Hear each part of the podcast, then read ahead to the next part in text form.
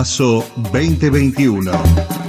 El 12 de septiembre se celebran las elecciones primarias abiertas, simultáneas y obligatorias en la República Argentina.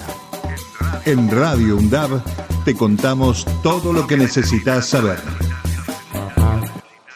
¿Quiénes votan?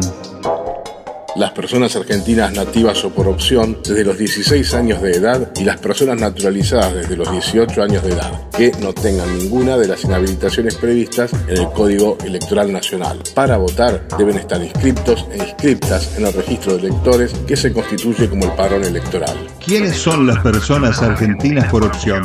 Son aquellas personas nacidas en el exterior cuya madre es argentina o nativa y o padre es argentino o nativo y que optan por la nacionalidad argentina. ¿Quiénes son las personas argentinas naturalizadas?